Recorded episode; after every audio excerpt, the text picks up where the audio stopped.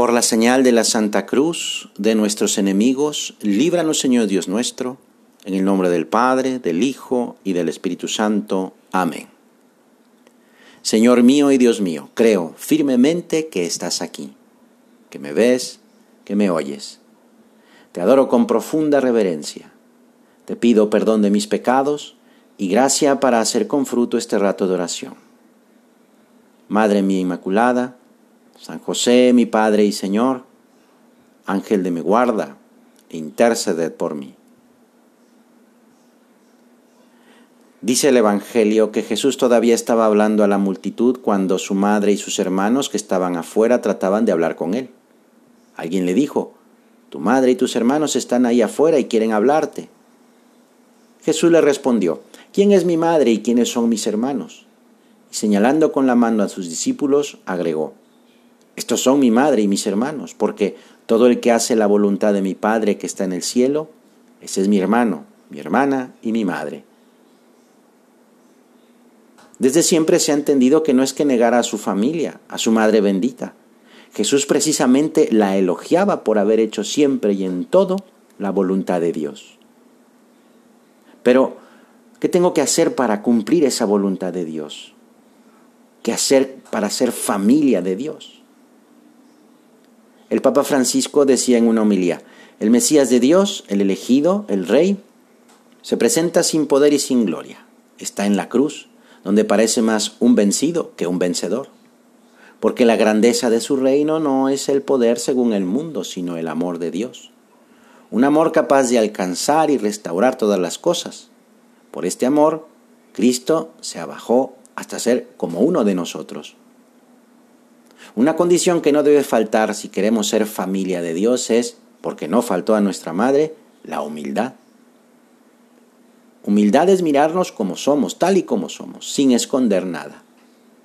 Y al comprender que apenas valemos algo, nos abrimos a la grandeza de Dios. Esta es nuestra grandeza. Como para todas las virtudes, para vivir la humildad se requiere lucha. Una lucha para la que en este momento pedimos tu gracia, Señor para que nos ayudes a conocer por dónde nos vienen los ataques del enemigo, la soberbia, el amor propio, la vanagloria. Un conocimiento difícil porque el adversario se enmascara de mil maneras y para cada uno es de manera distinta. E incluso puede tomar fuerza hasta en las cosas buenas que hacemos. De los otros pecados nos damos cuenta con relativa facilidad, pero la soberbia, dice San Juan Casiano, la soberbia es distinta y compleja.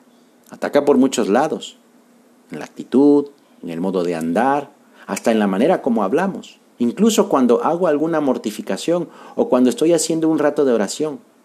De todo eso se puede servir el enemigo para alejarnos de Jesús por la soberbia. Pero seamos realistas, hemos de luchar contra formas sutiles, frecuentes. El orgullo de preferir la propia excelencia a la de los demás, la vanidad en mis conversaciones, en los pensamientos, en ser demasiado sensible y ofenderme ante palabras o acciones de los demás que ni siquiera son un agravio. La humildad no solamente es conocimiento propio, sino también y sobre todo apertura a Dios. O más bien, se trata de la unión entre ambos conocimientos. No hay verdadero conocimiento propio si no hay conocimiento más o menos profundo de Dios. Porque el humilde no se compara. El que no es humilde sí que se compara y sale ganando. Pero también está el que se compara y le gusta siempre perder. Perder entre comillas. Porque lo que busca es que nadie le gane en sus miserias. Eso es la falsa humildad. Es como aquel poema que dice, joven, yo era un vanidoso inaguantable. Esto va mal, me dijo un día el espejo. Tienes que corregirte. Al cabo de unas semanas era menos vanidoso. Unos meses después ya no era vanidoso. Al año siguiente era un hombre modesto, muy modesto, modestísimo. Uno de los hombres más modestos que he conocido, más modesto que cualquiera de ustedes. O sea, un vanidoso inaguantable. Vamos a considerarnos delante del Señor ahora que nos presentamos ante ti tal y como somos. No queremos ocultarte nada. Es más, Señor, con tu luz ilumíname y haz que me vea como me ves y ayúdame a quitar lo que me aleja de ti.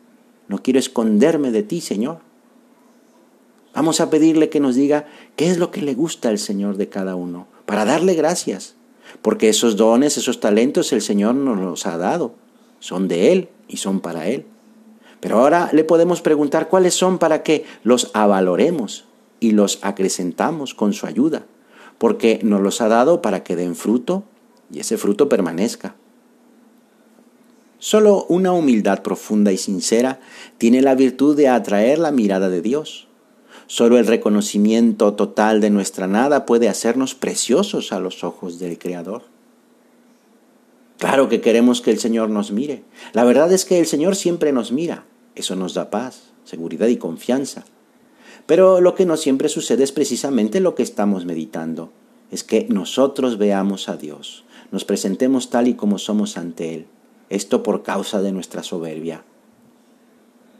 Quien mejor nos puede ayudar para ser humildes es la Virgen María. Vamos pues a mirar a nuestra Madre.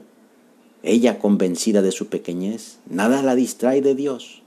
Mantiene su corazón en vela, pronta en cada momento a alabar y adorar a quien desde la eternidad la ha mirado con predilección y la ha elegido para una misión excelsa, ser la Madre de Dios.